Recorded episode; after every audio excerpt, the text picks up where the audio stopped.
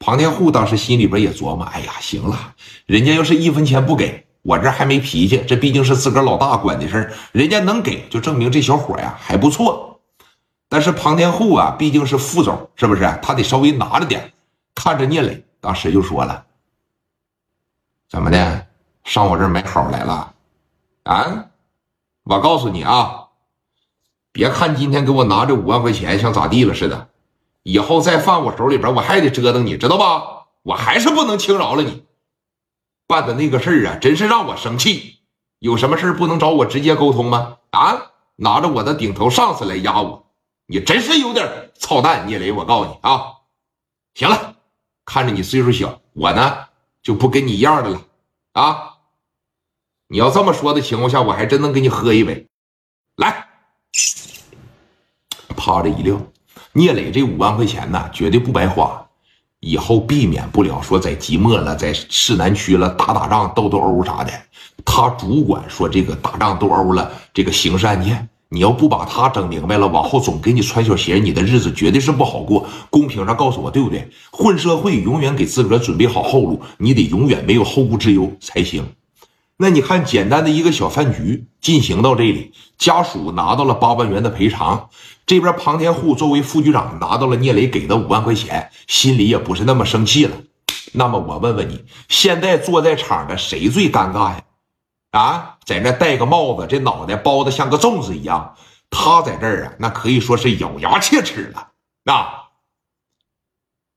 站起来了，手里边呢也拿着一杯酒。兄弟，哎，文哥，我这刚要找你喝。哎，这家属也拿着家伙了，说你看我庞哥也拿着辛苦费了，没我的呀？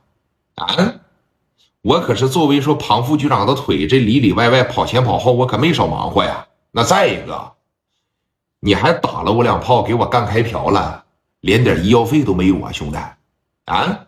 没你这么办事的，也没你这么做人的，知道吧？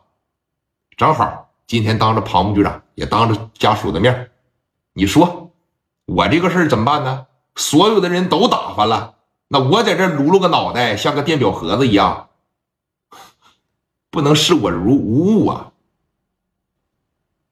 聂磊当时一瞅，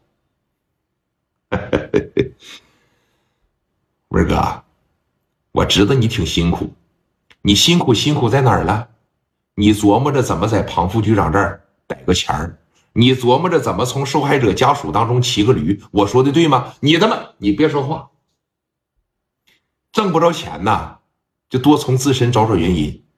就像你说的，里外里你比谁也忙活，为啥到最后两边都得劲了，你赌气囊塞呀？不还是你这事办的不漂亮吗？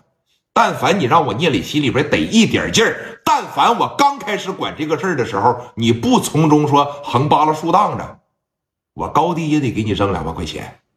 就你这个鸡巴态度啊，你一分钱也不值。生气吗？忍着。想骂我是吧？你骂一句试试。老庞当时在这儿，行了，行了，行了，都不要再吵了，是不是？好好的一个饭局，怎么的？这又要打起来呀？想打仗，你们出去打去啊！别当着我说嘚嘚呵呵，整一些没有用的。庞副局长，我没想打仗，只是他一个劲儿挑我理。南子文当时在这瞅着聂磊，行啊，拿下了一把，现在又贿赂了二把，